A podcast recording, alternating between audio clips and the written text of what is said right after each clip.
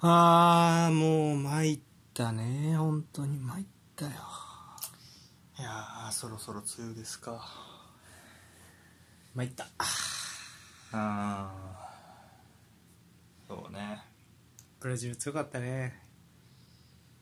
強かったね参ったな。あんまり全部は見てないけどちゃんと参ったよ。がっつり見たあ、結構見たよ。うんブラジル対日本だよ。え1-0やっけスコア的には1-0うん、スコア的には1-0うん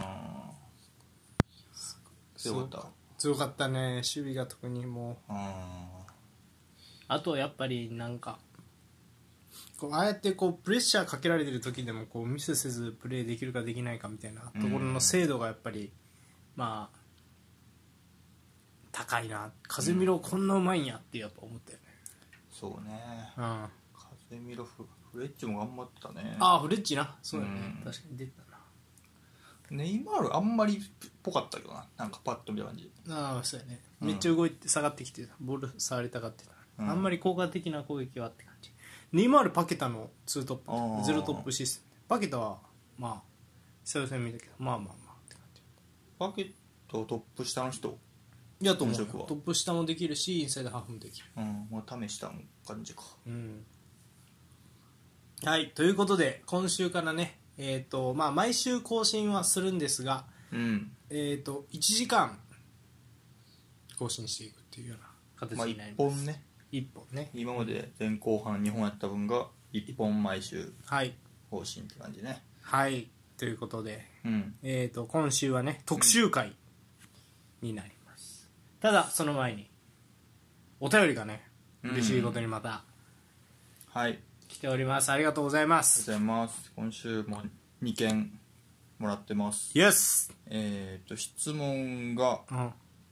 印象的な、まあ喧嘩争いサッカー界のですねはいはいはいを教えてくださいはいっていうところでえっ、と平木さんはいえージダンとマテラッツィの頭突き事件は当時小学生でしたが今でも鮮明に覚えてますおーワールドカップ決勝で引退が決まってたジダンが起こしたという点で衝撃がありましたはいあとモーリーニョの絶戦は鉄板ですよねあ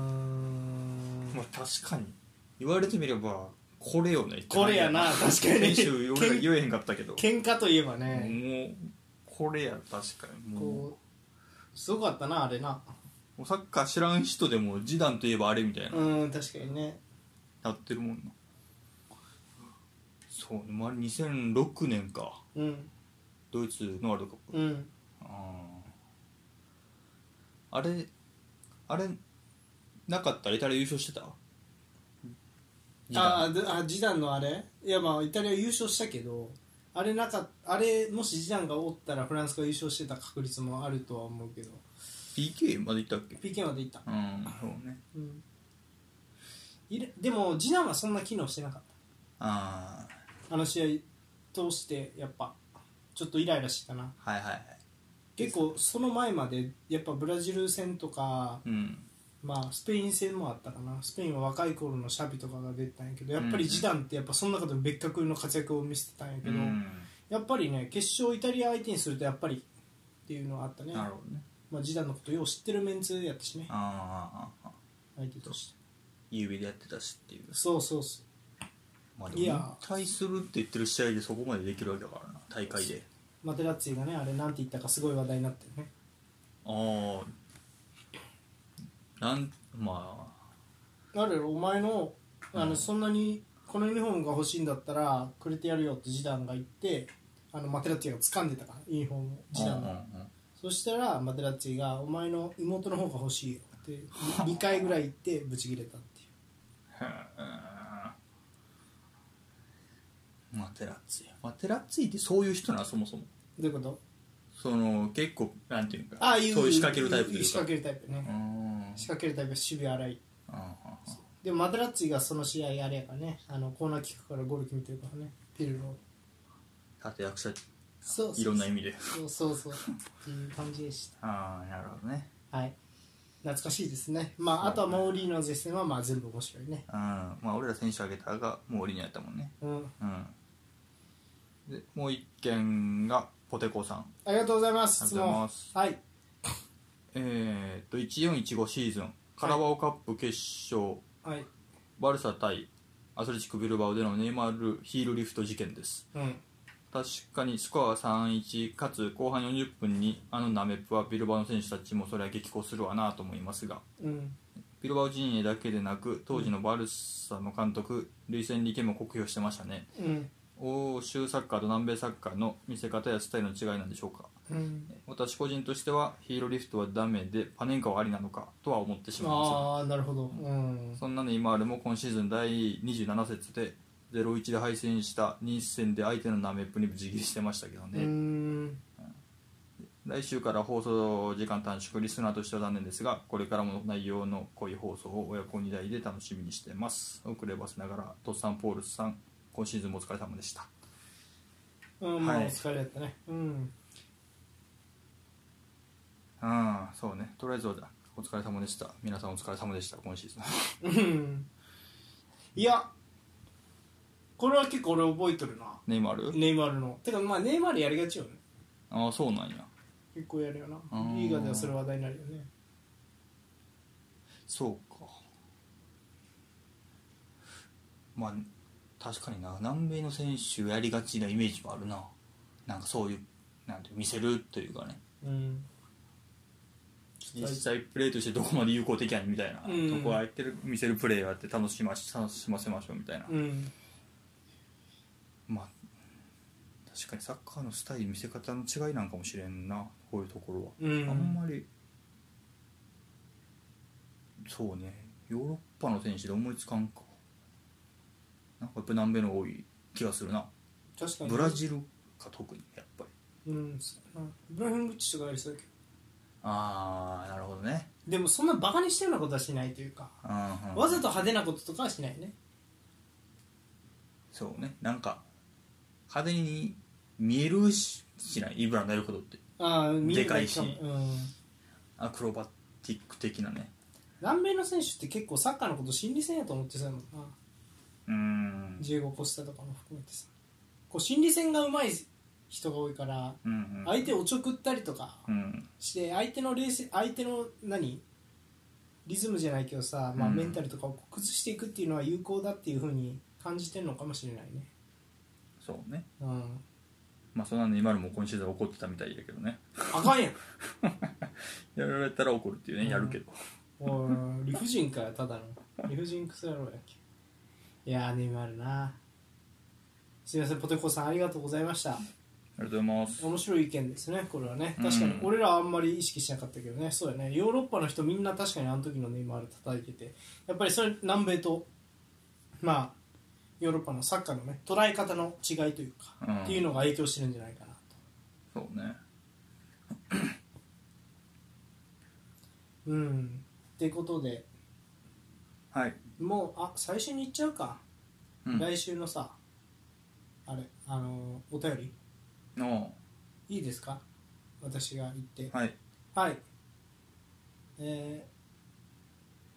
あなたのプレミアリーグもしくはセリエ A の MVP 選手は誰ですかうん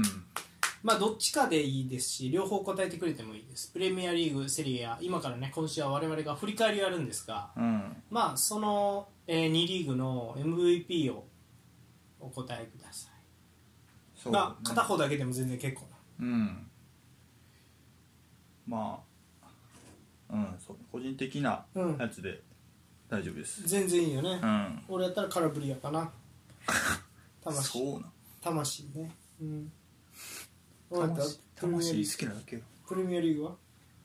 お前の心のうーんえー、誰やろな今シーズンモイズモイーズ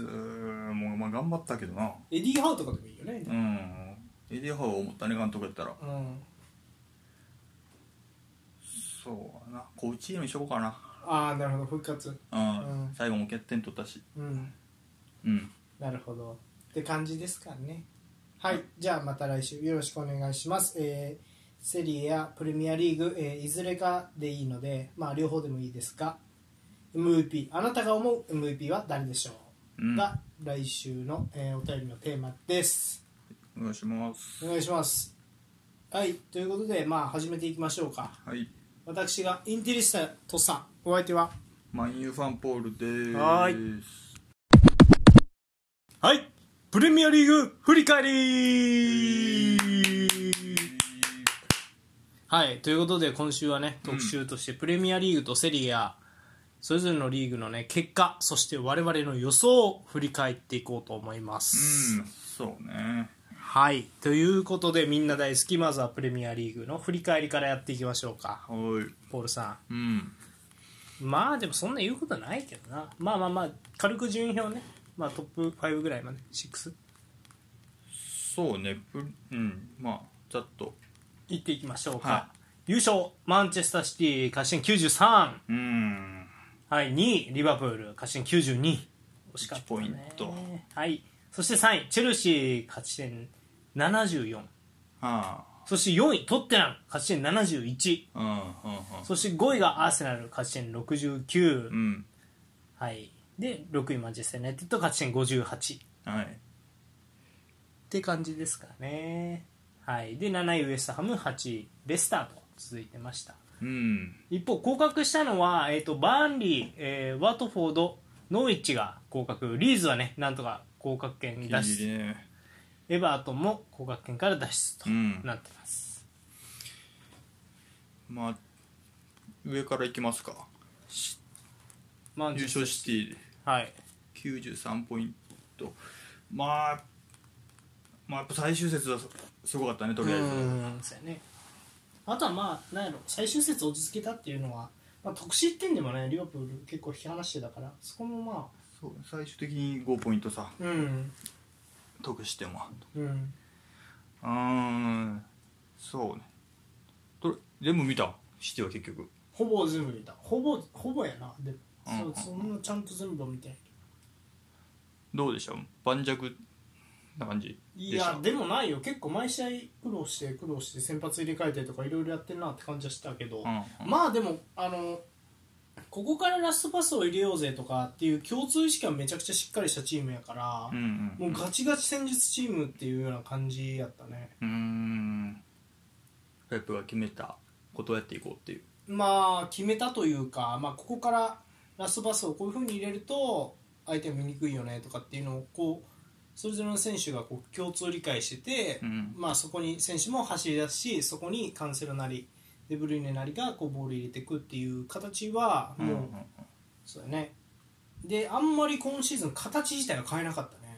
まあ調整はしてたけど、うんうんまあやっぱりフォーバックうんでワンアンかもしくはまあもう一度ボランチが降りてくるかぐらいでうん変えなかったなでうん去年と違うのはなんかあるかなでも特にないかなまあがっつり初めからゼロドップああでもそうねうわそれは初めて落ち着いて帰っちゃううんうんでも終盤戦はほとんどジェズやったから、うんっうんうんていう感じやったねはい、うん、まあまあまあそうう,、ねん結局今振り返ってベストメンバーどれやと思うだから分かんないからそういうんじゃないああまあまあまあディフェンスラインのベストメンバーはまあね左カンセロでうんまあ、ディアスとラポルトとで右がウォーカーやろなでアンカーロドリぐらいまではまあ固まってるなって感じでしたけどうんそっから先の5人はあんまり固めないみたいな感じやったねおっさんが思うベストメンバーを俺が思うベストメンバー、うんえー、どうなんやろうんどうなんやろでもベルナード・シューバーとデブルイネがやっぱりベストなんじゃないかな、インサイドはうん、うんそういやでも本当はインサイドいや俺が思うな勝手に俺が思うでいいんやったら、あーギュンドアンとデブライネでゼロトップがベルナルド・シューバーで、うんあそうで左があー左なー左ーうんあー、左グリーリッシュ右はフレーズだとちょっとなーでもそれかなあまあ左グリーリッシュでいいんだなうんって感じほん、うん、それが一番いいような気はするけどでもまあ別に左フォーデンでもいいしまああんまりこうベストって言っても絶対的なベストって感じじゃないねーあーレアル・マドリードとかバルセロナほどこうガチッとこう固まってる感じはしないそこは強さないのかなって感じでするまあ、逆に言うとそこまで突出してない誰もってことまあそうなんちゃうかなうん前線のタレン突出してないけど全員めちゃくちゃ高いってことだからじゃあトまあ逆そにうそうやと思う,、うんそうそうかまあでも攻守の貢献度でいうとやっぱりデブライネうん、まあベナード・シューバーあたりなんちゃうやっぱりでまあそうねうんっていう感じかなまあ、ベルナードシューバーぜ前半戦のところにすごかったもんねうんいや後半戦っていうかまあいやずっとすごかったよ運動量はやっぱああそうねあとカンセルもやっぱ相変わらずすごかったよカンセロはなんかやっぱシティあのやり方がもうハマりまくすぎてる感じするなんかあのネーションズリーグのスペイン戦見たけどポルトガルスペイン戦、はいはいはい右で使われてたけど、うんいまいちやったねやっうん、やっぱりな、まあ、アシストはしてたけど、うん素直に左手でも使ってみりゃいいのにね何も考えずにね普通のサイドバックと左サイいドやバックですでけどもいいと思うよそれは左の方がやっぱりいい右よりはああやりやすそうよねあシティで見てもやりやすそう左の方が今あ普通のサイドバックってなるとやっぱりオーバーラップなりもやっぱやする感じある普通のサイドバックってなると、うん左足も普通に使えるってことまあある程度うんうんうん別にそんなドンピシャのクロスとかじゃないけど別にいいとうんうんそうかそうかでも右で巻い巻く巻いて入れるクロスが一番あれやからうんうんだからまあそれ考えると左サイドを外で使うよりはあじゃあ右サイドを外で使うよりは左サイドからこう巻いてファーサイドにっていうのが、うんうんうんまあ結構今シーズンね何度か見せたカンセロのはいはいはいはアシストがあったかいうんら感じかなそうかまあここにハーランドが来るわけですけどもね来シーズンもう終了ですねプレミアリーグ本当あーそうやなやっぱジェズスああたりが残るかどうかって感じやなやっぱり、まあでも前も言ったけど今でも足りてないからねうん人材がシティはだからハーランド取ったからって選手取らないやとまあダメな気がするよねうんまああとアルバレスとかも来るのかあのアルゼンチン、はいはいはいうん、まあそうですねまあ何にせよやっぱリーグ戦最強の男やなっていうのは改めて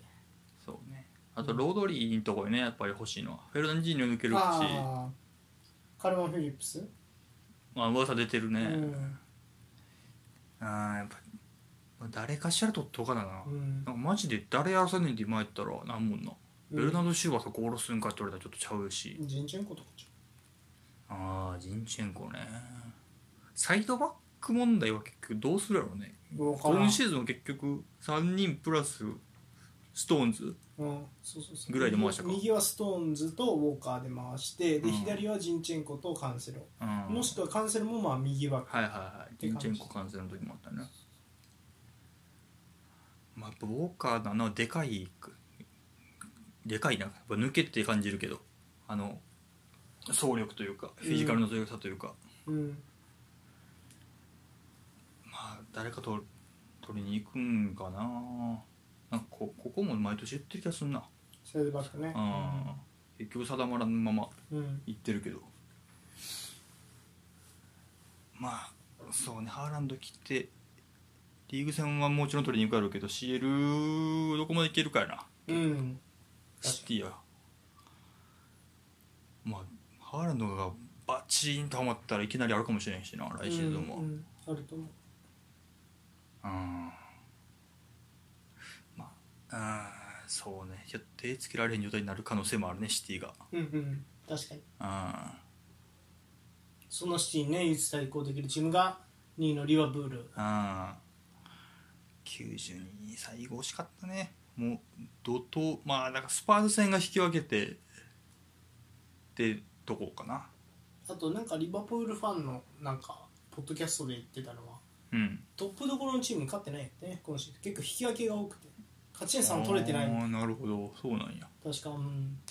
リーグ戦でねはいはいはだから強いチームには今シーズン勝ててないみたいなこと言っててあーああーなるほどと思ってそう言われりゃねチェルシーにも結局 PK 戦でしか勝ってないからいそうねカップ戦2つうん PK 戦、そうそうまあ、CL もあまあインテルが一番強かったからレアル除いたらそうやね多分戦力的にね、うん見たらねなるほどねだからここ一番勝ちきらんかったんかリバプール的にはそうやな、まリちゃバんプーとル点取ってっていううんそうかそう言われるとそううんそうかでも欧州戦も含めて見るとやっぱりうんあのシティとさリバプールの試合の時にもう行ったけど、うんやっぱすんごいタレントはいないよねうーんそうねリバプールもシティももうんまあそうやなうサラはすごいと思うけどね今シーズンはサラじゃなかったってことやねアフリカネーションズカップもあってっていまあやっぱり疲労はあるやろね、うん最後の最後うんうそそうやなルイス・ディアス来てなかったら多分ここまで残ってなかったもんなめうああそうね確かにちゃくちゃハマったもんな、うんあの補強が冬に来てちなみにやねんけどその、うんまあチームを今変えようとしてるんじゃないか説みたいなのあるじゃないですかリバプールはうん、んヌニエスセビ、えー、どこだなんかウルグアイ人の背の高いセンターフォワードを取ろうとしてるとかいろいろ言われてるよね、でまあマネを出すんじゃないかとかねそうねそこは大きいやろな、うんマネ出すんなら誰か取らなな、うんまあディアスそうねうーんフィルビーノが、まあ、今シーズン、まあ、ジョタも良かったからあんまりスタメンで使われてなかった、まあ、で怪我もあって余計試合出てなかった感じはあるけど、うんまあうん、ちょっと物足りんようになってきたんかなって感じなんかな多う分んフィルミーノは好きなんやけどちょっと求めるものが変わってきてる感じもあるよなセンターフォワードに、うんで今まで去年一昨年ぐらいまでやったらもうマネサラに点取らすためにフィルミーノちょっと引いて崩してくださいよみたいな感じだったけど、まあ、ジョタ使ったりしてるってことはそこで点取ってくださいよって感じもあるんやろうしシアゴがいるからっていうのもあるかもしれない、うんそれはああるんねま一緒に使ってない感じするもんな決勝も、うんうん CL 決勝も確かフィルミーノを入れてチアゴは下げたんじゃなかったっけあれああそうやったかああそうかもなそうやなそれはあるかもなうんまあ、まあ、マネ残ったとしても、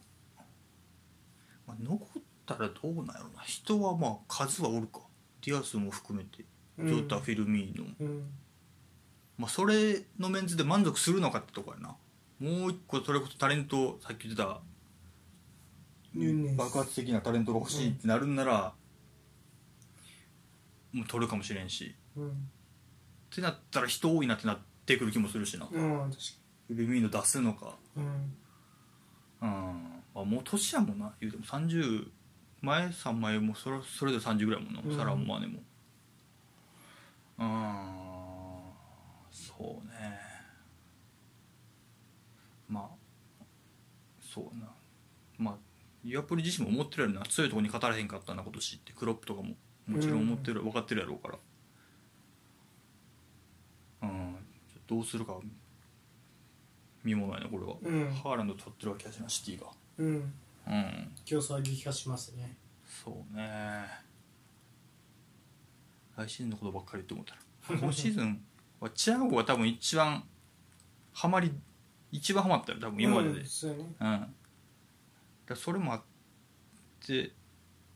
あそこも4冠まで最後まで可能性残したとこもあるやろうから、うんまあ、来シーズンもフル稼働してくれるうんように怪我ないようにってとこやろうな、うんチアゴが、うんまあ、あと若手も取ってるじゃん、えーファビオファビオ・カルバルとかはいはいはいはいフラポムかルらトガルのねうん、あれもポルトガルかうん、うん、そうかポルトガルもタレント多いな出てくるなうーんまだその辺も出てきたら普通にジュカーディス・ジョンとかあーあとエリオットとかも出てきてるから、うんまあ、中盤はなんとかなりそうやなうんまあ今のところだとシティ目指せるのはリバプールだけっぽいからなプレミアやったら、ちょっと来シーズン押せてくれるように面白いリーグ戦になるようにはうん頑張ってほしいけどね、うん、リバプールそんなとこですかね、うんちょっとここで予想を振り返ってみますか我々の優勝うん、そうねということでまあ何を言ってたかね当時うんはいえっ、と優勝予想えっ、とポールの予想はリバプールでしうた、んはいえっ、とまあディフェンスラインね人が戻ってきてコナテもいるとで、そうフだねァンダイクがいるかいないかが結局大事なんだと、うんで中盤ワイナルドも抜けてるんですがケイタに頑張ってほしいと言ってうんどうでしたケイタはケイタもよくなったんちゃううん、うんなるほどまあだから、うんまあ、さっき言ったとチアゴが、うんまあ、なんていうのかなできることをタレント能力的には、とまあ、飛び抜けてるというかちょっと一人違うことできる感じはあるから、うんハマっちゃうとまあもちろんケイあチアゴ使うんやろうなって感じはあるけど、うんまあ、ヘンダーソンもまあ、まあ、ヘンダーソンだけじゃないけど4冠狙ってるわけだから試合数も多かったし、うっんていうところでケイタも頑張ってたよな、ああなるほどうん確か、出番もそこそこあったと思うけどなですね確かにうん、うんあとまあフォワードマネサラーがねあのオフシーズンをちゃんと取ってるっていうのが脅威なんじゃないかって言ってまあこれはシーズン序盤当たってたねそうねユーロあったからねヨーロッパではうそうう、うん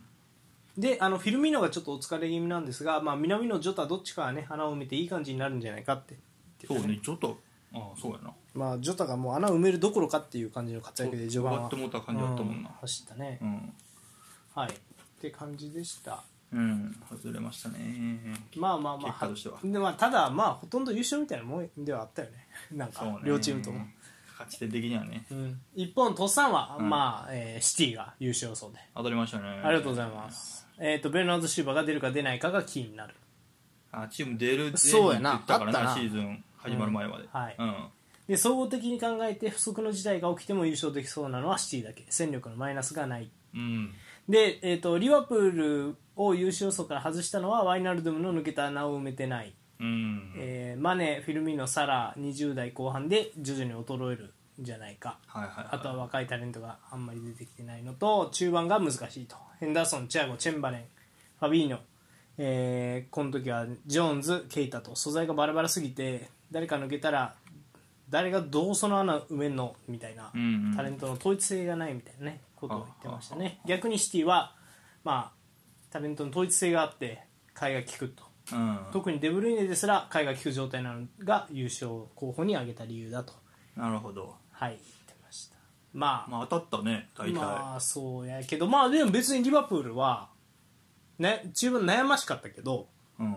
そうでもこの中盤問題一番あー中盤問題一番どこで出たんやろうね分からんけどでも強いチームに勝てんかったっていうのはやっぱりうーんいやどうなんやろうねチェンバレンとかなんで使わんのかなって思っ怪我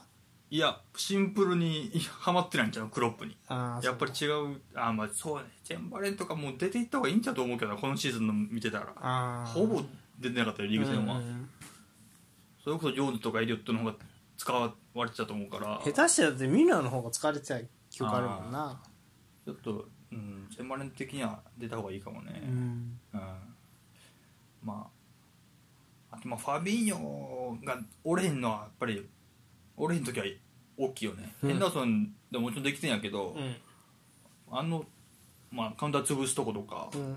はやっぱファビーニョ偉大やなと思うよな、うん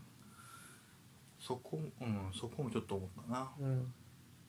まあ、強いチームに勝たれへんのはやっぱりなんやろな点を取れてないってことなのなリーグカップ戦2つも0-0やしうん、あそうや CL 決勝も結局点取れなかったし、うん、うーんどうするやろなマジでどうやって点取るで高さでヌニエスってことなのかね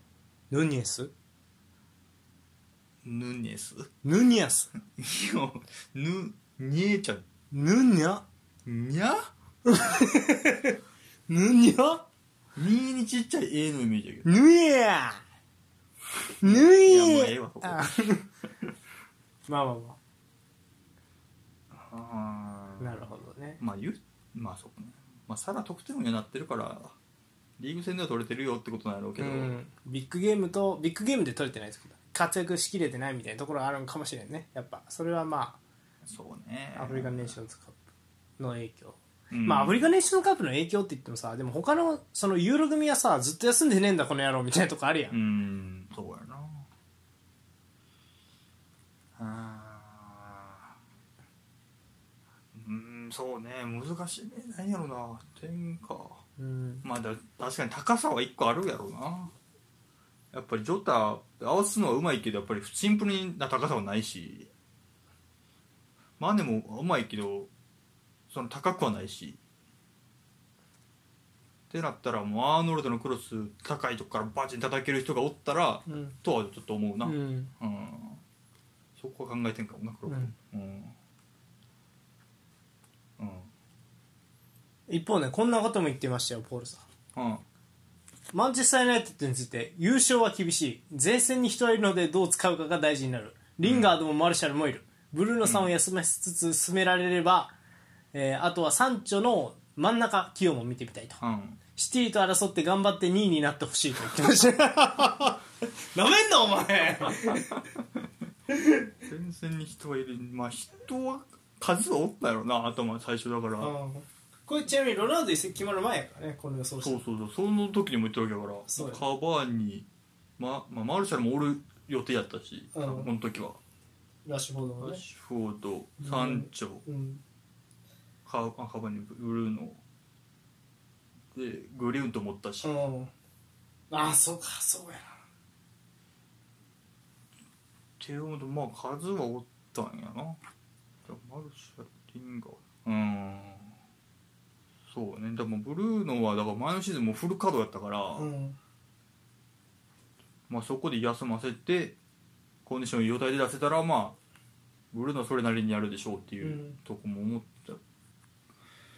ていうのもあったけどうーんどこで狂ったんでしょうか 確かにまあ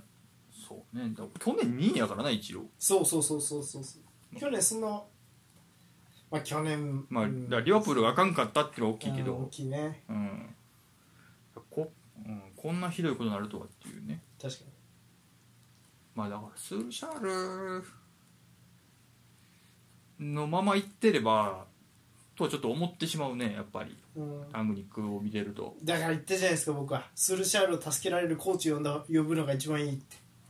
あスーでルもシスャーシャールで行く中で5歳やったらロナウド来たことは結構おーってなったんちゃうかったって思うな今今もあ多分あ入れてなかったと思うよそのあ戦戦力に、ううん、ん、でまあシティ行くってなってうん、なんかファーガソンが無理やり取ったんちゃうかみたいな、うん、ところもあったからうん、そこからちょっとずつ狂っていった感もなんかありそうな感じがする、うまあ俺はシンプルに後ろのなんか疲れみたいな感じじゃうんない、スルシャールになってからお後ろのメンバーってほぼ固定やったよもうワンミサ、デそうねィフェンスラインうん4人ともうんでそこはやっぱりこうねルーク・ショーとかはこのシーズンほとんど怪我まあそうやな、そうだからうん、それバランも来てんやけどなそうそうそうそうだからディフェンスあ俺があの予想でマンチェスター・ユナイテッド外した理由はえっ、とあれやねドンピシャやったんやけどやっぱりディフェンスラインに替えの効かない選手が多すぎたよねもうワンミサカ買い効かないルーク・ショー買い効かないうんで多分あの当時はマグワイアは買い効かなかったよね、うんリンデルフはバイリーでとかあったけど、そうそうやなうん、うんまあでもうんまあちょっと本当うんそうねね残念でしたとしか言え言えへんの俺は、うんこういうこともありますみたいなねまあそうな、うん歴代最多失点やからなユナイテッドああ言ってたねまあまあまあでも得失点数ゼロやからなあゼロあでもよかったよせーしいやもう良かったって言ってる時点でなんよもう 70やで知ってるプラスでもゼロやったらさ何かけてもゼロやからあかんな追いつかれへんないやいやそんな話ええんやああ違うな違 うああなんか違うゼロウエストハムでも9ゼロお前なまあまあまあでもまあ6位かうんまあもうここで話しうまくれないってことはまあそうやねうーんだからうーんまあでもユナイテッドあんま話すことないんじゃんだってもうダメやったっていうシンプルにもう全てに失敗したってことやろ暫定監督選ぶのも失敗したし暫定監督の人のコネクション生かそうと思って中途半端にコンサルにしたのも失敗したしうーんそうねでもだからフロントの打った手は全部失敗してるよねっていうそうやなラングニックはとりあえず失敗やったな、うんうんもうこれはうんうんまあ、うん選手も監督もやる気なさそうやったもんそうやな最初23試合だけ走っててうんちょっとラングニックっぽいなとうんそう思ったね最初はほんまに最初だけやったけどワクワクしちゃうちょっうんなんすぐやめたもんねほんまにあでも言ってりゃよかったのにな別にあの合わんかったみたいなこと言ってたと思うけどいその今いる選手たとちと自分の戦術がうんうんいや無理やり当てはめていっからでそれが監督やろとはちょっとなるよなやっぱりああそのアンジェロッティみたいにうまいことできるタイプでもないんやろうし多分そうだね確かにああそうだねモーリーノとかやったら容姿なく切ったりとかしてるもんねうんそっちの方がまだなうん監督感は出たやろううんし確かうんまあだから逆にもうここでそのコンサル契約を切っといても正解かもしれんなにうん変に今後も絡んでこられるより、うんうん、もう新監督に一任してクソ野郎ランキングないマンチェスター・ユナイテッドに関わったクソ野郎ランキンクソ野郎ランキングいや1位かもしれんなグ嘘マジうんちなみに今までの1位は誰やっ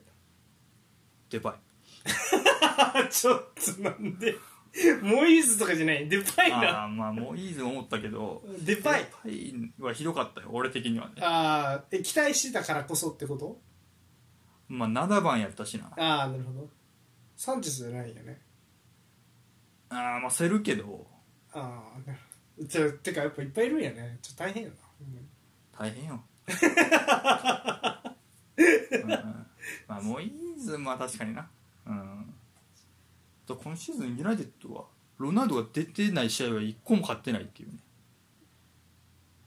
ロナウドが出てる試合しか勝ってないマジロナウド欠場の試合は1個も勝ってないそれだからやっぱりロナウドがさ来たからやみたいな論理がさ成り立たんのやけどそんなこと そんなデータ出されたらそうねだからまあ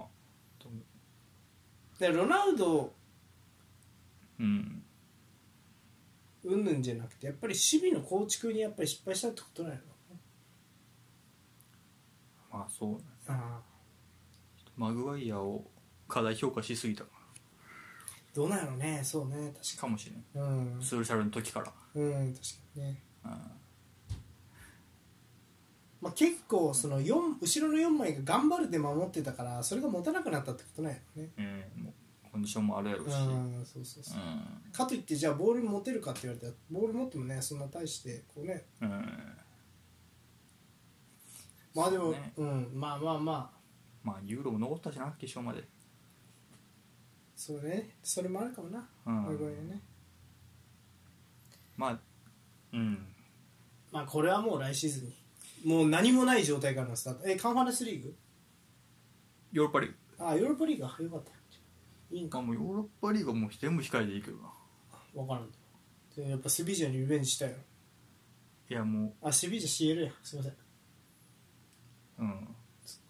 でもまあまあまあちょっととねりあえずもうリーグ戦マジで100%でいいと思うけどな、100%い確かに取りに行くやまあ取れはせんけどいやいやあのなんて4位以内よねう取りに行く、んはい、そんな中、3位になったのはチェルシーでした。そうねチェルシーもだからもうシーズン前の予想からするとだいぶでも俺あら、かんかったよね、うん、俺らでも意外とルカクがうん来た時もそうやったけど、やっぱチェルシー慎重派やったよね。結構チェルシーをさ、上位に優秀予想とかに入れる人多かったけど、チェルシーのことあんまり俺ら、ああそうやったかなんうんかうんチェルシーってさ、昨シーズンの、昨昨シーズン、やから、えっと、なんやろ、トゥフェルの終盤にさ、ちょっとこう限界が見えてたというか、若干こう、何引いて守られてちょっと苦しむ試合が多くてうんうん4位になったでルカク取ってどうかっていう、であんまりなんかううんんやっぱそこからあんまりこうなんやろねで今シーズンは特に怪我人もあったのと、うんまあ、世界情勢もあってねまあそうねそこかやっぱり大きいのはあるやろな影響だいぶ、うんそうやと思うよだから、まあ、そういうこともあってなかなか難しかったっていうのはあったんかもしれんねあとまあまあ、その影響かで分からんけど今シーズンはちょっとさらにね,、あのねシーズン中にもルディガーが出ていくとかアスピリクエタもいなくなるクリステンセンもいなくなるみたいな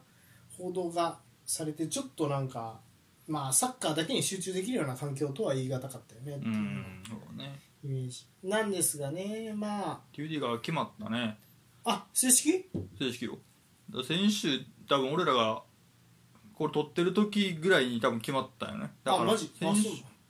先週これもう聞いてくれてる時には決まってたんじゃうかあうんうんそうねだから後ろが薄なるよねだいぶ誰か取ってこなーなあそうやなうんまあだから今シーズンで言うルカクがコラロフ取ったよコラロフ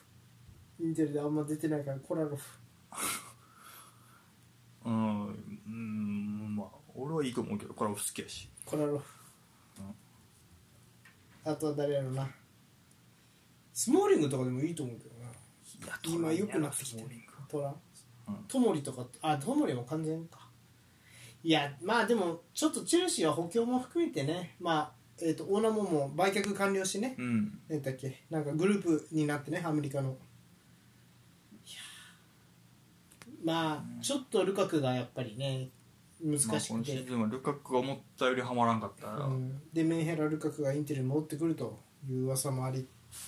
まあただ CL では強さ見せましたがやっぱりリーグ戦も序盤の強さはちょっとやっぱり不安定なまんまこうんうなんであんな不安定やったのかなねうんそうやな、うん全まあでもやっぱモチベーションとかもあったんやろうなうんそうねあとはやっぱりコンディションも整えにくいしねクラブワールドカップとか出てたやろうし出たっけ今年いやだねルンディリンディリンディうンディリンディリンディリンんディティリティリリリリティリリティリ何それしょうもないクラブワールドカップのやつを鼻歌で今お送りしてクラブワールドカップのやつたアンセルみたいそんなんあんなうんディディリティリいやもうええ うーんまあでも数字的に別にそうね点まあて上2つと比べたら点取れてないかあ76あうんまあ上が取れすぎてる気もするけどな99と94あ得点うああんまあそうねまあでもそこと張り合っていかなあかんって考えたらやっぱりてちょっと足れへんか、うんまあ、やっぱりルカクが期待外れやったんかな期待外れ言うなお前ちょっと大してじゃん無料でうーんそうねまあうんちょっと来シーズンも優勝争い絡むのは厳しいかな今の感じ見てると、うん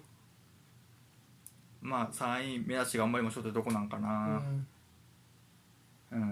だからリュリが出ていてサウルも戻るの決まってたねおう延長戦って言ってたから、あと移籍関係はまだ出てなかったかな今のとこうろ、んまあ、サウルもほぼ出てなかったからまあ、うん別にええんやろうけどうーんそうやなまあルカク見たいけどねもうちょっと頑張ってほしいっていう気持ちもあるけどうんまあまあどうなるかまあうんまあだベルナとかもっと頑張らなあかんかったんかなって気もするけどなそうなると結局ハーフェルツが一番前やってた、うん時間が一番なかったと思うから、まあその辺もかもうハフェルツが覚醒してベンゼマになるかどっちかだねうん俺でもあると思うよ本当ハフェルツがベンゼマみたいになるとかそうねなんかなんやろなうまいしいいんやろうけど一番前で使うのなんか存在感が見えてけへんのんよね俺が見てる限りうんあんまりうん点をそんな取ってないからなんかな普通にうまいなとは思うけどまあそれを点取れるようになったらベンゼマみたいになっていくんかな、うんと思う、んそうなのまあまだネーションズリーグの話だけどドイツイングランドを見たけどああれどうやったっけ 1-1? うんうんどう強いのドイツ強そうあほんまうん、ドイツ結構いき上まで行きそうやなと思った、うんまあ、その試合もハーフェルツ一番前やったけどううんんなんか点を取るイメージあんまりできなかったね、うんハーフェルツうんがっうんて考えるとなんかなんやろな何が足りんのやろな、まあ、もっと自分でシュートまで行くぞみたいなところ見せてもいいんかもしれない、うなんんか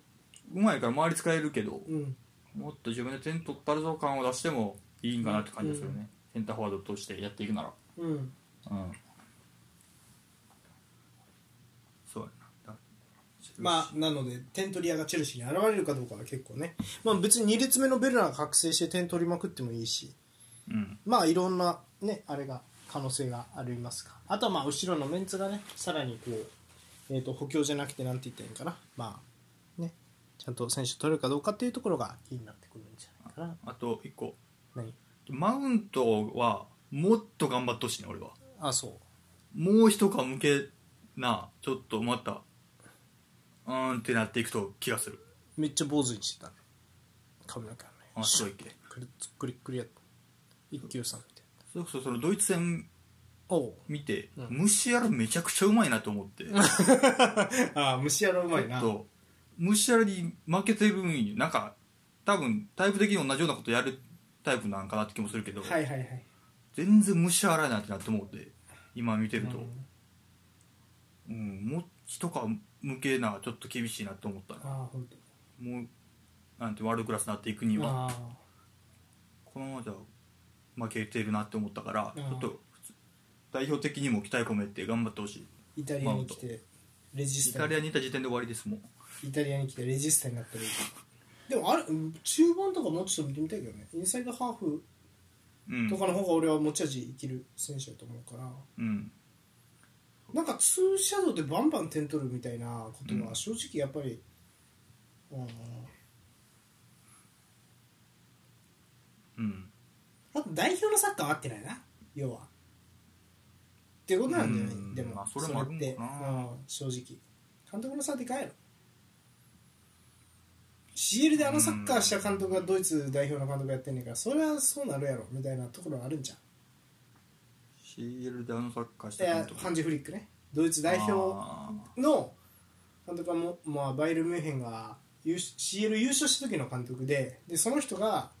戦術組んで虫やらとか組み込んだらそれは虫やらえぐく見えるんじゃないっていうー話であーなるほどねそう逆に言うと、まあ、マウントをうんイングランド代表の監督がもっと良かったらマウントをもっと輝く可能性もあるよねっていうあーなるほどねそうだから早くもうエディ・ハウをもう代表監督うんまあ、まあ、いずれある可能性もあるからんなんとも言えんけど、うんまあっていうのはちょっと最後チェルシーにうんで言言っとこうかなと思いましてはいありがとうございます、4位アーセナルトッテナムマンチェスター・ユナイテッドの熾烈なね CL 出場権争いを制したのがトッテナム、うんスパーズ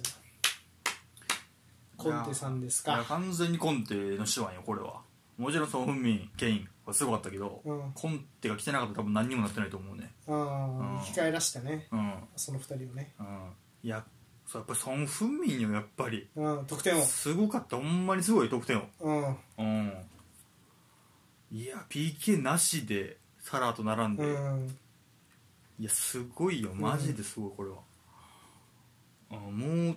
次いつ出てくるかマジで分からんわアジア人プレミアで得点を、いや出てこないですね当分はね、うん当分俺のもう一回自分でやるか俺の大善がいつイングランドに上陸するか次第やろなうん大変な 優しいな今日もっとつ激しく突っ込まれるかと思った大善がうんもう大善が日本のバーディーになる可能性もあるからねあーそうならなちょっとワールドカップベスト8見えてけへん気ああがー確すかるにけど確かにそうやねいやー認めたくないけどすごいいいんかもなでも本ほんまにもう一回だけ言わしてくれよみんなうん来シーズンうん CL あったらコンテのサッカーは別やからいやもうそれを CL ねないからカップ戦ないから欧州のあーまあまあじゃあそれはもうずっと言ってるからちょっとラジンをああ楽しそみういう目で見ていこうとは思ってるけど、うん、うんいやほいやらしい選手も補強してるなベンタンクールクリゼフスキロメロ全員活躍してるもんそうねでペリシッチ取ったしペああペリシッチでかいなでかいよこれはペリシッチでかいなうんまあだからあれかあとハリケーンの控えなんかねよくあのちょっと高さのあるような若手の選手でもいりゃねそうね、うまあ、んそこは厳しいわ、うん厳やっぱしいケイン人控えはうんめちゃくちゃむずいよなやっぱり難しうんいでまあもしかしたらベルフワインが出るかもしれないっていうねそうやなベルファイン残したいけまどあな、でもあのペリシッチいれば孫ワントップのペリシッチシャドウとかできるかああなるほどらいろんなことはできるはいはいはいはいやっぱケインはうまいよなうん結局10何点取ってたしな最後ケインうも、ん、全序盤全然取られへんかったけど、あとやっぱまあま分かってはいるけどやっぱホイビアとコンテのサッカーの相性がいいああなるほ表どのタイプあのうんうんうんいいあとはやっぱりまあこの今シーズンの一番なんていうのマイフェイバリットプレイヤーうん MFP マイフェイバリットプレイヤーね MFP エムルソン・ロイヤル何がそんな良かったいや高さウィングバックのあの高さなかなかいないよダンフリースとこう2強よ いやでもやっぱりあそうのまあまあまああのリバプール戦のあのファーサイドで跳ね返しまくったの感動したねああまあまあまあうんっていうのとまああとヤクザ・ロメロロメロは強かったねうんそうだな皇帝みたいやったダーンって後ろかまあいやーそういう意味ではちょっとらうんスパ控えはあんま回帰感かもなどそううですもね確かにねケインももちろんやしホイビアとかベンタンクールのところもいやそうやねうん嫌から言ってるやん来シーズンそうやねローテーションせなあかんってなったら別よだからほんまに誰取れるかは大きいやろな、うんそうそうこのオフでうんキーパーはあのゴールディーニがねそうそうそう帰ったねあたらでフォースターっていうあはいはい取ってたのね完全うんで一時代表まで入った選手だけどああはいはいはいはいそそううもう最近全然うんやったけど、まあロメロも、まあ、ロメロちゃうわロメ誰キーパー誰だっけロメロ違うあああのフランスの何や何っだっけけロメロしかできなかった同じような名前だななんかえ名前何やったっけ忘れしたけど、どうするしなまあ、だから取ってるもんテヨングみたいそんなんじゃ ないそんななハングみたいなロリスやロリスは近いなどこやロリスもまあまあ年やからそろそろっていうところも思ってんやろうけど、まあ、まだもうちょいもちろからそこはいいとして、うん結構回帰感とこも多いから、うんそこやなスパーズは取れたらどうやろうなまあそれこそだからさっきから言ってる CL と併用してどうなっていくか、うんまたトップ4を争えるかっていうところにはなってくるやろなうん、はいはいなるほどやっぱりまあどどうしてもやっぱそこやねやっぱりうねんそこが気になるとまあただ今シーズンはおめでとうそうねなんもう開幕ねシティに勝ったとずっとボロボロでそこからね見事なカムバックでやっぱりアントニオ・コンテのリーグ戦におけるマネージメントうんそうあとはまあイタリア人らしいねこういる素材に合わせたような攻撃の構築方法でまたそのルカクの使い方インテルでのルカクの使い方とは違ったハリケーン・ソン・フンミンの使い方うんっていうのは、まあ、やっぱり素晴らしい監督だなと思いましたあとはまあ対戦相手に合わせてディフェンスラインの位置をね調整させたりとかそうね素晴らしかったですね、うんはい、そして5位アーセナルうんアーセこれナルはないけたよな最後ね逃したって言われるやろうね最後の最後でまあでも、まあ、去年の後半今年の頭から考えると頑張ったよなってなるけどなうんうんここもでもやっぱりトッテナムもアーセナルも同じ問題でやっぱアーセナルはやっぱトーマスいなくなってから不安定になったような印象もあるというかまあそうねエあとはルデニは頑張ってたと頑張はって思うたけど頑張なってたうんうんルに良かったと思うけどねまああとティアニーがいないとかねうん左うねんっていうところかなうんそうねまあでも若手主体で、いやそうやねすごいよねうん、腕ゴアが完全で今年からやってうんスミスローとサカとあとエンケティが最後の方はう、んうんいまあ、頑張ったと思うけどなうんうんサッカーなんかもう普通に代表でも出てきそうやもんなうん欠かせん感じになってきてるし、うんまあ、あんまりだから他と被らんタイプうんだからいいよなサッカーとかはうん、まあでラカゼットが完全でもリオン決まってほうほうはいはい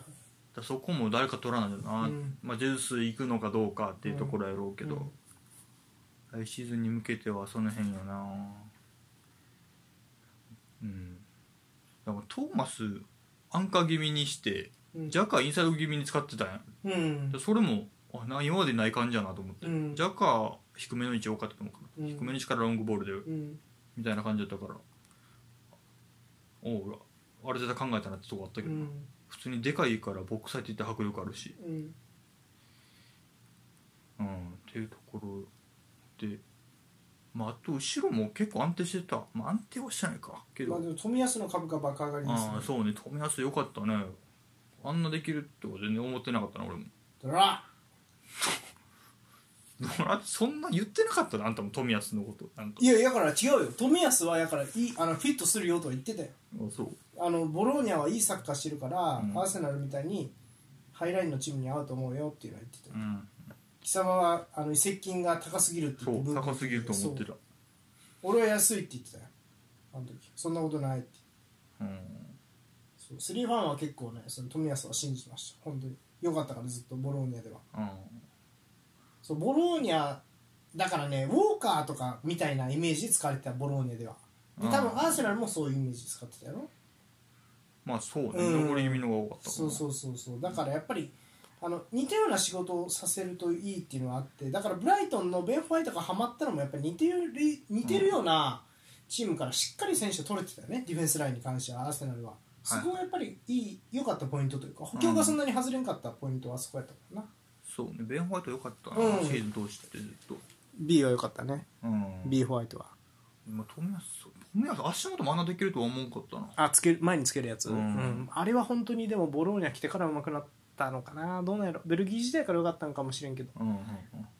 備はね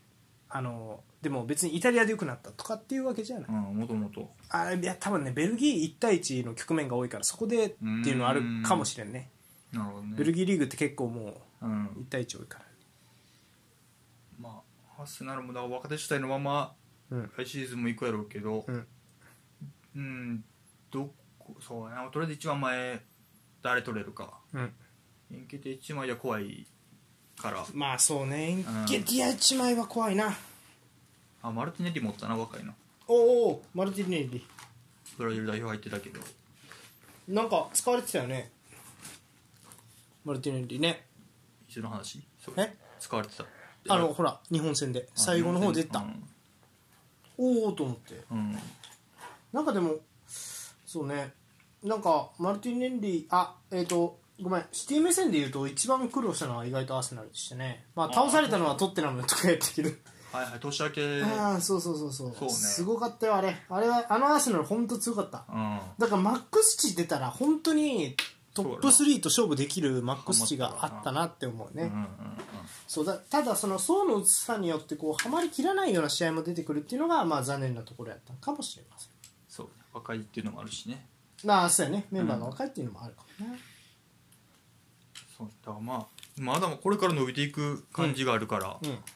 まだいや来ーシーズン再来シーズンといいんじゃ伸ないでびすてかほねしいですねうん伸び伸びたですまあ、トップ6はそんなとこですかはいうんあちなみに我々の MVP 予想うんポールはねリバプールが優勝すると見込んで、えー、と MVP はワンダイクうんまあ、結局お前がいるかいないかだったねファンダイクでファンダイクが取るんじゃないかと、うん一方トッサンは、えー、とデブルイネアシストを取ると予想するので MVP もデブルイネじゃないかと言ってましたねああけアシストは結局取れずとりあえずでね、うん、ただまあまあ MVP はデブルイネでしたそれプレミアリーグ2つあんのよねその MVP みたいなその表なんていうかな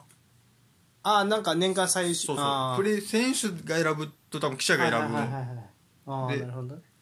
記者が選ぶの方が発表されてデブライネやったらあ選手の方までやった気がするあかーはらいちょっとややこしいんやけあうどん、まあでも MVP で問題いろんない感じのうん、活躍でしたな、活躍でしたねうんまあファンダイクそうねうんまあまあまあそんな感じでしたねはいうんで一方えっ、とじゃあ彼だとそうね、まあ、入荷するはさすがにリハウやったね結局11位まで上がってうん49ポイントうんさすがにリハウうんああなるほどそうだねそうとまあウィッカブライブブライトン、あのポールさんのじゃあちょっとプレミアリーグのね見どころ予想としてはポールさんがもう1チームあの注目したのはうんレスター、レスター去年良かったからなそうそうそうそうで今シーズンもほんま下手したらトップ絡んでくるやけど、まあ、今シーズン8位よねまあい最後よう巻き返したよ8位まであーもう確かにずっともうほぼほぼ下位寄ったんじゃんかうん子供ハーフった気するから、うんあーもう最後なんとかまあ定位置というか、こうんこの辺までは来たかってト感ッじプだったか10ら、はね、うんうんまあ、もうちょっと頑張ってほしかったなレスターは、モブストームが今年もここまでやるとはとは感じだったなそれはやっぱり謝った方がいいやっぱああそうね来年は13位ですって言って俺がたうんいや違う回でねうん、そうやなだからまあもういいんじゃやっぱこういうチームやらした方がいいんやろうななんかああ相性ですかあああるんやろうなうん、まあら今年来年こそだライス抜けそうな感じもあるし、うんやっぱボーエンとかも息どっか抜けるあ気もするからはいどこまでできるかってとこやなはいでも入荷す入荷するは誰取るかやねここのオフもうんお金はあるわけやからうんあんまり噂聞かんかな大きいところは、うん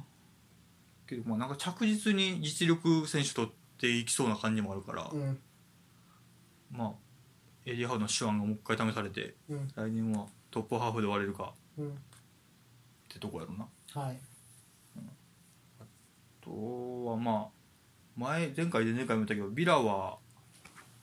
ちょっと来年は楽しみですねああ来シーズンがねうんコーチには完全できて、うんえーっとジェイゴジェイゴ・カルロスだったかな、うんセビージャのセンターバック、うんセビージャだったっけうん取って、うんあんだけでも質がサッカーの質良さげやなって思ったけど14やねんなうん、ジェラードっていつからやったっけ監督したの途中からやね途中途中うんジェラード来てから良くなったよ、うんじゃあまあ頭からジェラード見れるって意味で来シーズンこそ、うん、進化を発揮するっていう感じうん、まあでカツを入れるのはエバートンねやっぱりおう結局16位で残ったから、まあまあよしやけど、うんここにおるタレントうん、じゃないよね選手見てると、カルバート・ルインとかリシャうルソンとんか、中盤もいっぱいおるしう、んまあランパードがさランパードもまあやると思うからこのまま、うんどこまでも引き上げられるかうんは楽しみですね、はいそんなとこですね今振り返りはいプレミアリーグまああとさらっと得点はサラでしたねあとはソン・フンミンと、はいで私の予想がサラ、あ得点をうん、うんでポールの予想がハリケーンでした、まあ、ハリケーンも結局17 17までいったかううんんロロナウドに勝てずナウド18点すごいね、サラ一回サラとソン・フンミンが、えー、と1位の23ゴールずつで、その次はロナウド、えーハリケーンと、うんうんっ、ていう感じでした。まあやっぱり、ハリケーンはちょっとやっぱ序盤、あれやね、なんかそのモチベーションみたいなのもあったのかもしれないな、ちょっとまあ、ね移。籍するしないあったからな、シティそうそうそう。っていうところですかね。あでもバーディ15点取ってんか結局あ、ほんまやね、すごいね。うん、デブルイネも15点と。そうねはい、そしてアシスト、サラうー、ん13アシスト。いや、これちょっと予想知ってなかったですね。そして2位がアーノルドの、えー、と12アシスト、3位がロバートソンの10アシストリバプールは3つ上と。いや、すごいですね、うんリバプール。あ、マウントも10アシストですね。うん望遠も10ねうんはい、ということで、アシスト予想は私がデブルイネ、うんそしてあなたがえサンチョ。サンチ ョかえうんどうしたんですかなんでアシスト王にサンチェがなると思ったんですかまあでもまあだかららそのそれぐらいしてくれたらうんちょっと上上位絡んでいけるんちゃうかっていう期待込めてやったよな15アシストぐらいやってくれたらうんちょっとチームとしても面白くなっていくんちゃうかっていうとこだったけどまあチームもダメサンチョもダメえサンチェはダメやっいやサンチョ個人はたうん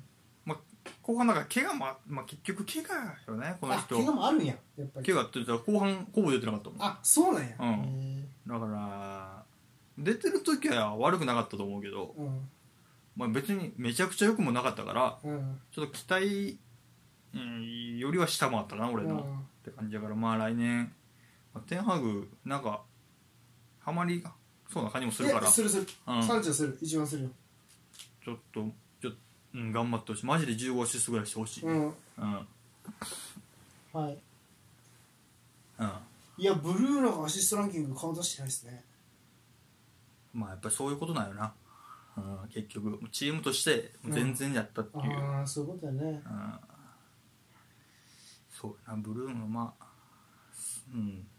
気分一新してうんうん頑張ってほしいです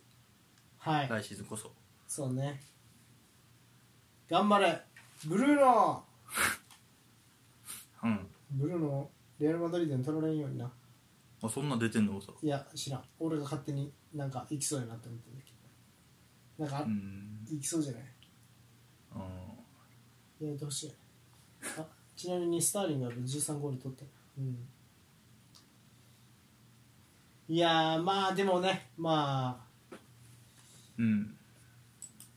プレミアリーグは、ちょっと、まあ、いろいろ変化の年というか、やっぱチャンピオンズリーグ、ただ今シーズン、プレミアリーグのチームが取れなかったっていうところで、うん何か、まあ、あのレアル・マドリードに負けたことで何か動き出したって感じがするな。そうやなプレミア3強が、その、なんやろ、やられたねそう、レアルにあの引っ張かれたっていうところで、うんまあ、シティも動き出してるし、リバプールも動き出してるって感じがしますね。うんある意味こうあれ、あれが基準点になってるというか。そうねうん、っていう感じがします。なんで来シーズンも楽しみですね、プレミアリーグそして我々の予想は、まあ、やっぱり軸に据えた優勝、これが優勝するやろって軸に据えたチームが当たると当たるな。そうねうんまあやっぱり結局そこから MVP とかうんも出てくれるしねそうまあ、でもサラはやっぱ振り返るとね、まあ、あの MVP でもいいような活躍やったよね、プレミアのう中で。んまあうん得点王はしそうやからねううんとんいう感じでしたね。はい、ということでシティ、おめでとおめでとうございますう。はい。以上ですか、プレミア振り返り。はい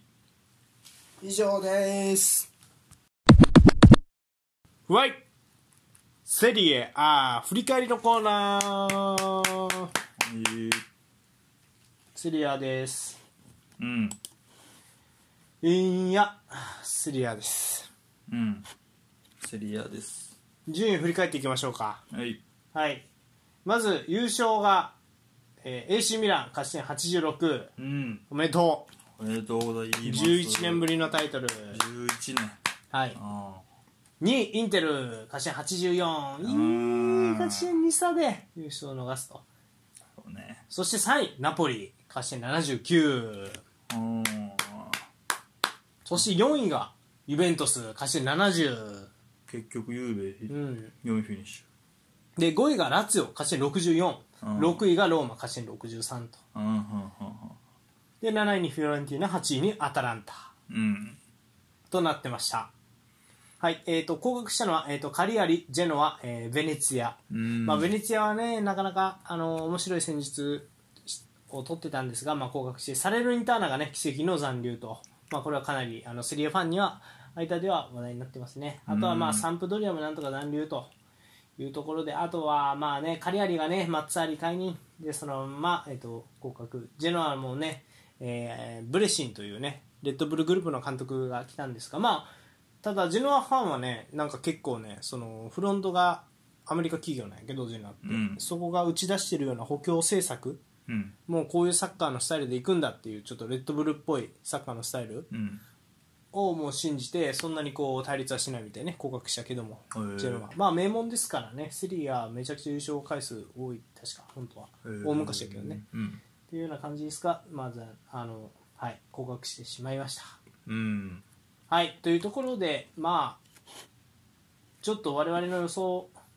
サクッと振り返りましょうかうんはい私優勝予想はえっ、とアタラ ンタはいあああのー大外れでしたねおお言ってくれんなまあまあまあなんでアタランタにしたの なんて作り替えのチームだらけの中ミランアタランタは継続路線うんただミランはドンナルンマチャノハノールの穴を埋めようとしないアタランタは、えっ、とロメロとゴッリーニが出たけどロバート・デミラル・ムッソなどセリエ経験のあってアタランタスタイルに合いそうな選手で穴埋めしてるここがいいんじゃないかとうん同情票はも含めてそろそろ優勝してもいいただなぜか CL で勝つ負けたわそこで日程に苦しむんではないかという恐れもあるとうんで、ま、前線の選手は大ブレイクするんじゃないかと予想はいはいでしたね、はい、うーんまあミランアタランタ継続路線は立ってたんやろミラン優勝したしバカにしてんのかな いやなぁあ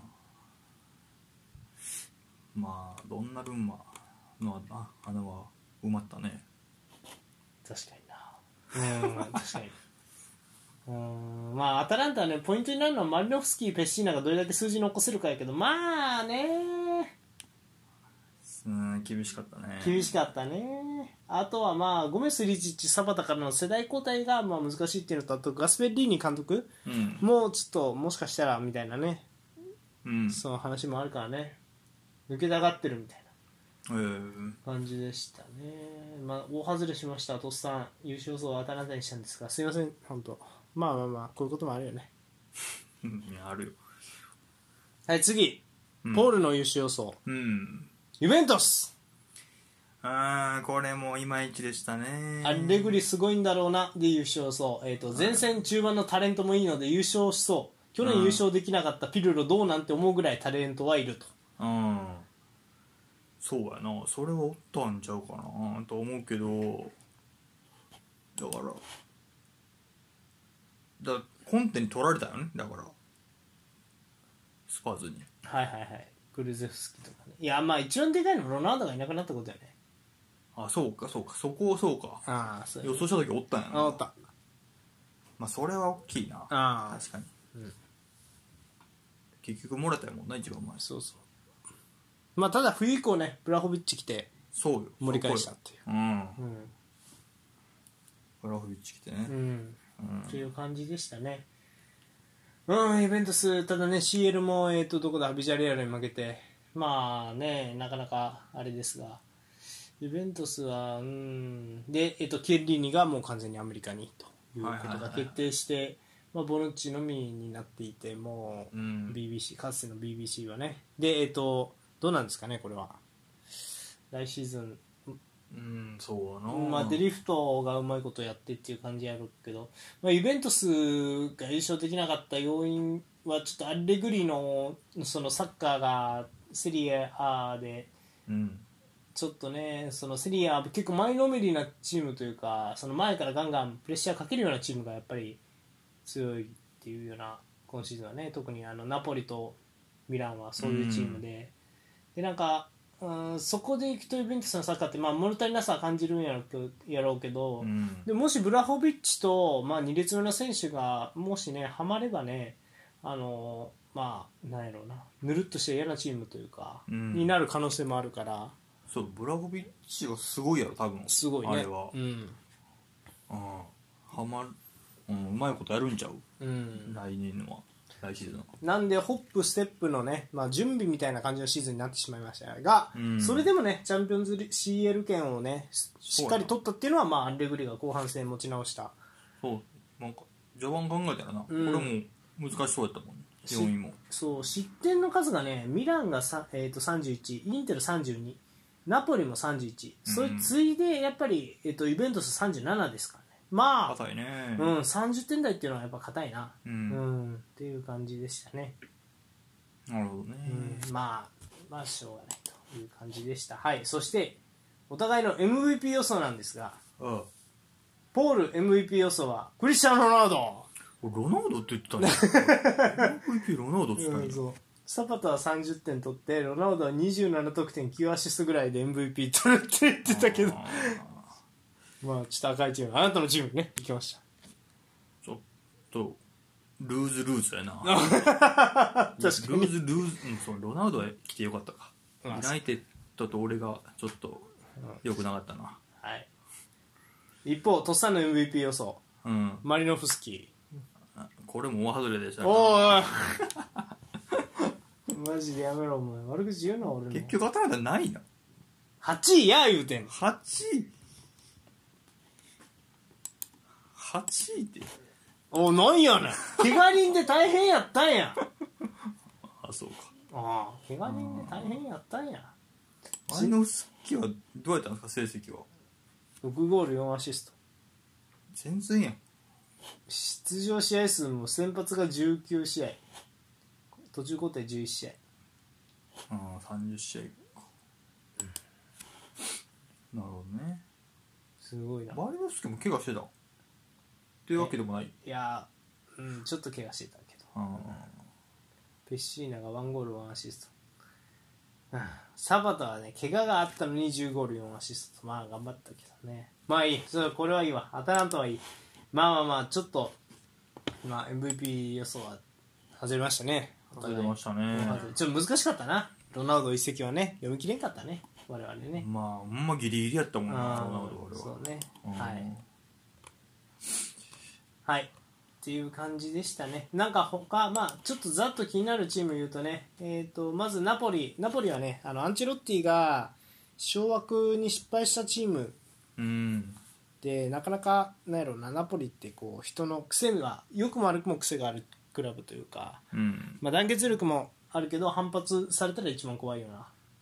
うんイメージでただまあ強かったですね序盤の10連勝とかもあってねああうんそうそうそう結まあ最後まで絡んでたもんねうん言たら絡んでた絡んでた、うんただやっぱりねあの勝負どころやっぱりミラノ勢にはちょっとやっぱりこう追いつけなかったっていうような印象でしたかね、はいそうかはい、でラツィオもね結局5位まあサッリー監督がねうんなんとかなんとかさっき今年からやっけうんそうああそうかそして6位ローマローマまあモーリーニョ来てどうなん6位って結局うんよくはない気がするんやけど、うんなんかなんかロボールに来ていいんちゃうかっていう雰囲気はなんか残したまま終わったカンファレンスリーグ優勝したからなはあるけど結局6位やったらまあ、かもなく不可もなく、うんもしくは不可ぐらういんなんちゃう、うん6位っていやちょっとうん分からんローマは分からんローマ難しいうーんそうねあのローマのエースペレグリーニはいはいは代表で10番つけていうん結構2試合連続ゴールやったかなどうか忘れてあそうやね2試合連続ゴーおルしてう今まあインシーネの後継者はこの人だろうっていうような感じですね代表ではでえっ、とまあイタリアサッカー全体見てもねちょっと攻撃性能トップ下としての攻撃性能では上の方にいるような選手だなと思うんですがうんうんなんやろねローマうんなんか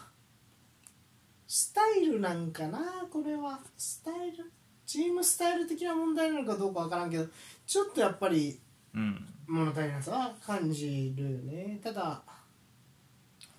そううんね、だイープラム15ぐらい取ったんやろ、はい15ゴールまあまあ1年目にじゃあ9大点は取うんってるかなって感じあるかうら、ん、問問題はそこ題じはゃロないーマ難しいのは、まあ、今シーズンね活躍ローマを支えたのはもう一人ムヒタリアンだと思うんですけうどんうんうんムヒタリアン出るかもしれないなそうねわざわざ上がってるうんっね、ていうところでまあただやっぱり、うん、ローマは本当ちょっと勝負弱かったなっていうような印象はあるねやっぱりうん上位陣にはことごとく勝ってないと思うよ、なるほどね、うんそこかっていう感じでし落たとしたのははい、ううんんなんか確かに調子いい時も聞いたし悪い時も聞いた気がするな、うん今勝てませんみたいな、うんそういうところなのかもしれんない好不調の波があったのかもしれうない、んああそう6位ねうん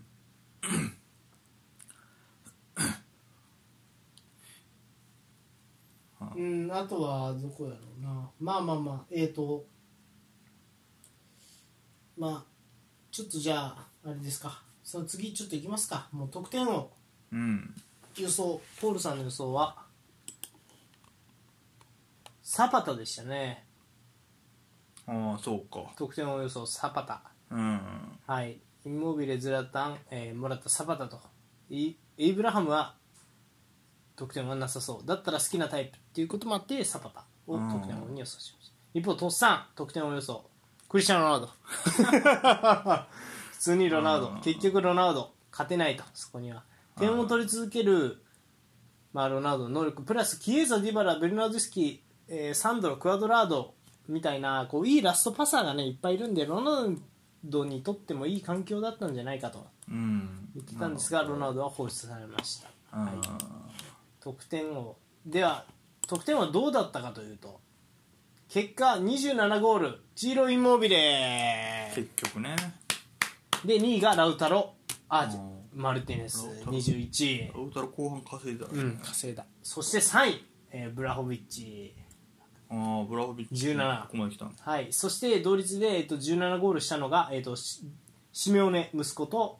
エイブラハム17ゴールでした、うん17までいったかエイブラはい、そして、えっと、すその少し下16位16ゴールが、えっと、スカマッカ、ハムうん190後半のイタリア人選手っていう感じですかねはいっていうところでま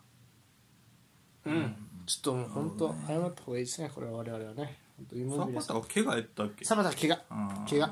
そうか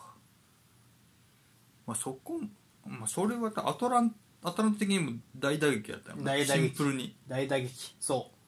う本当に前がいない大打撃一番点取ったのはパシャリッチっていう本当はボランチとかトップ下の選手でサイズのある選手をが一番活躍してるからあちょっとやっぱりあの最後のターゲットになる選手がちょっと定まりきらなかったサバタがいないことで、んムリエルがねそういうタイプではないから、んまあ、どっちかというとね個人で崩してこうアシストなり点は取る取れるんやけどねやっぱりそのターゲットになるその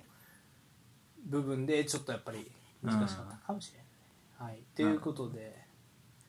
うーんしいやーこれはな27回モビレすごいですねインモビレさうんね、取るなちょっとやっぱりまあ、監督変わって初っ端でこの成績はねすごいですねインモビレさんはねそうねうんまああとはあーなんやろ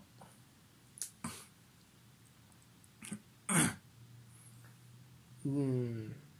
ちょっとじゃあ最後に私こう今までちょっと予想言ってきたじゃないですかうん、 MVP と得点王と、うんまあ順位予想とうんちょなぜインテルを外したんだと貴様うんと言われるかもしれませんがあのちょっとやっぱインテルは予想しにくかったよねやっぱシーズン序盤はあのルカク抜けてハケミ抜けて監督も変わってっていう状態ではいはいちょっとリーグ戦で2位コッパイタリアで優勝はやっぱすごいねあのいいんじゃないかなうん、もう1年目監督変わってそれはなすごいようん、優勝も最後の最後まで争ってそうやねカップ戦優勝やし、うん十分じゃ十分よねそうそうそう十分やと思いますね私も、うんそうであのトッサンはねコッパイタリアは優勝するかもしれないっていう話はしてましたね後ろはしっかりしてるのはインテルだと思うっていう言ってて、うんうんそうただリーグ戦ではルカクの理不尽さがなくなったのが厳しいんじゃないかとうんあとは、えー、とサンチェス・ジェコの高齢化もあるので、まあ、リーグ戦ちょっと厳しいかもしれないけどっていうふうに言っててそうねなあそうねまあインテルとしてはもうちょっとうーんもうちょっとな何が足らんかったんやろなやっぱなあのミラノダービーがなうんうミランを勢いづかした感じもするからうーんそうねやっぱベンゼマとメッシが欲しそうねい ベンゼマとメッシ欲しいなどのチームもうーんまあそうジェコはいまあ、ジェコがおらなどうすんねんみたいな前半戦やったと思うんやけど、うんまあ、後半別によからんくてもそれなりにやってたわけやろはいはいはいはいそうですねもうその辺もインザーギをやるやんって感じをするよなああなるほどね個人にそう頼らないようなスタイル構築できた、うんまあ来シーズンも来シーズンねペリシッチがいないっていう難関がありますがまあでもまあねインテルはまあ良かったんじゃないですかまあ、まだなんか出てきそうな噂も出てるしうな、ん、そうねうんそんな感じですかねでやっぱりミランですよもう得点ランキングにも選手がなかなか入らずにうん名前がねそうかでアシスト王とかもいない中やっぱり MVP が、えっと、レオンが選ばれてああ、はい、レオフも MVP そうそうそうレオンがうん選ば選ばれてね、うん、でえっ、とまああとはやっぱり隣ケシーとやっぱりうん中盤ねの選手の活躍とかまああとは何やろうなまあレオンがねなかなか守備しない中やっぱりサーレマーカスだったり、うんクルニッチだったりこうやっぱりそれをカバーするような選手がちゃんといるっていうねまあビニシウス・バルベルデコンビみたいな感じなんかな、うん印象的には。っていうところも含めてなんかうんなんやろうなバランスも良かったし良かったんじゃないかな、うんうんあとはやっぱり後ろのね、まあ、何回も言うけどケアっていう大黒柱になるセンターバックが抜けてもカルルもともとサイドバックのカルルをねうんセンターバックで使ったっていうようなピオリのそのなんやろうな手腕みたいなところ、うんめっちゃ悔しいなこれなんで俺がみんなを褒めなあかんねん めっちゃ悔しいね本当いやーピオリが優勝のイメージはないんですよねあんまりうん戦術に凝りすぎていつもやられる勝負弱いチームを作るっていう印象だったんですあそういうタイプだっよたそう割とね、うんうんだからちょっとこんなに勝負強いチーム作ってくるっていうのは予想外やったし若いから全然ねあと23年同じメンツでやってもむしろ伸びていきそうだなっていうような印象があるのでインテルと違ってそうなまだ若いもんうな、ん若いみんな若いからだからそこがちょっと楽しみですねうんちなみにまあそうねなんかあ終盤本当にねちょっとその団結力とファンのも熱狂みたいなミランのうんなんかそれに比べたらやっぱちょっとインテルはねちょっとね盛り上がりに欠けたというかちょっとやっぱりなんかうーんそういう勢いもないというかちょっとやっぱメンタル的な脆さみたいなところも見えたよね連敗が続いてしまうとかうんっていうのもあったからだからなんかねこう勝者のメンタリティイブラヒモビッチ的なねはいはい選は手いがの有無みたいなのはあまあでも去年優勝してるからなまあでまあなんで来シーズンもねーそうねできるだけミランに食いついていくようにそして、まあ、来シーズンこそもしかすると、まうん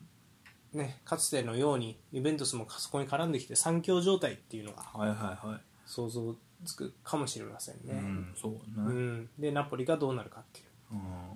インシーニャが抜けたとね、あそうかうん、 まあやっぱり面白かったし、まあ、予測つかないからこそ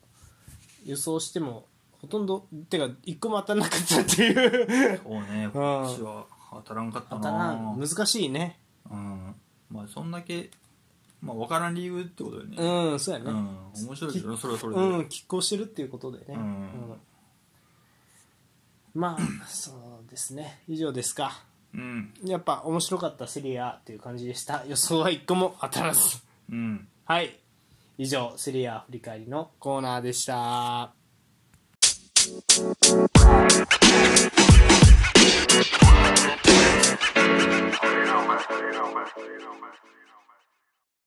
はいエンディングはいあの以前ねイタリア代表が何やったっけあれで負けた時えっ、とワールドカップ出場できないの決まった時に、うんまあ、かちょろっと話したんですけどイタリア代表にニョントっていう新星が現れたほでまああのアンダー21のエース兼キャプテンの、まあ、身長は低いドリブラー、まあ、がっしりしたスターリングみたいな感うじの選手なんやけど、うんうん、その選手がねあの、まあ、ドイツ戦で入ってきていきなりドリブルで仕掛けてうんアシストクロス入れへてーアシストっていうプレー見せててでその選手がねいきなりこうちょっと注目をバーッと集めて、はいはいはいイタリアのただその選手どこでプレーしてるかって言われたらチューリッヒなんですねスイスへえスイスで育成いやあの、えっとイタリアで育成されて今スイスにス修イ行スそうでスイスやと、まあ、トップリーグで出てるという、うんうん一部リーグで出てる選手で、うん、なかなか面白い逸材が出てきよう代表読んだな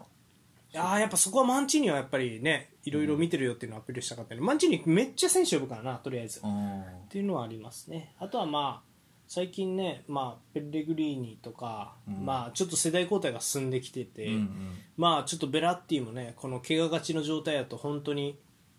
まあそないんやろうけどまあちょっとなーりとか怖いですよねあそうとかあとはまあジョルジーノもね調子悪ければロカテッリがいますよ、ーはいはいはいちょっとそういう世代交代の波を感じるようなそうねなんか若い選手の方が最近見始めたひ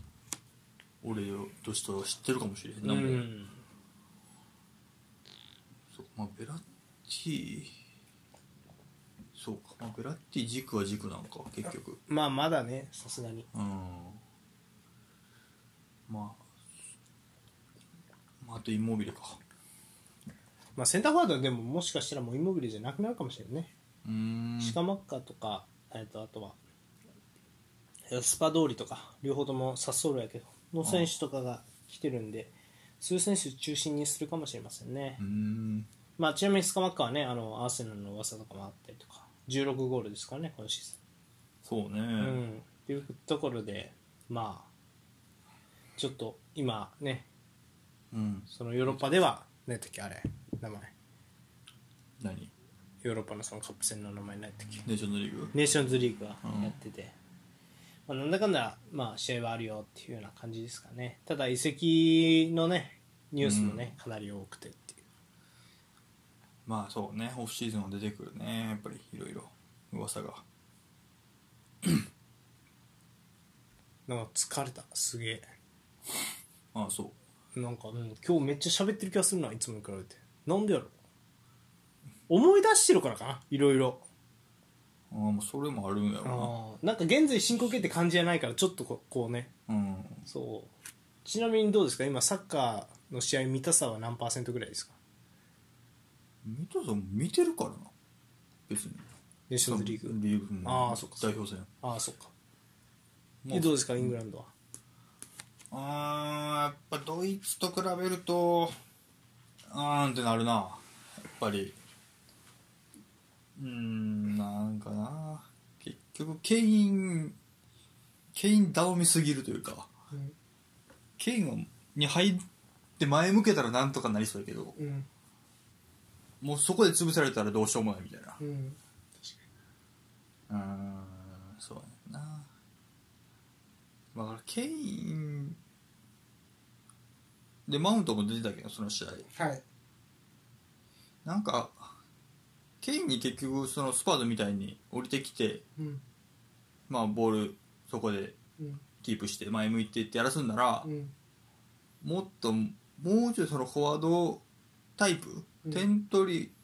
ますよ裏抜けますよタイプを近くに置いといた方がやっぱりいいんかなっていう気はしてくるんで、うん、なんか、うん、マウント置いたところで結局その仕事をケインやってますやんってなって、うんあんまり生きてきてないかうんら、うん、とかは思ったね、ドイツで見てると。うん、もう、うん、やっぱムシアラはうまいわ、やっぱり。あそうムシアラすごかった。トップ下いや、チャードみたいな感じかな。あうんそうね。うん。あれあれですかミラーの後継者になりそうですかバイエルンでって感じないのね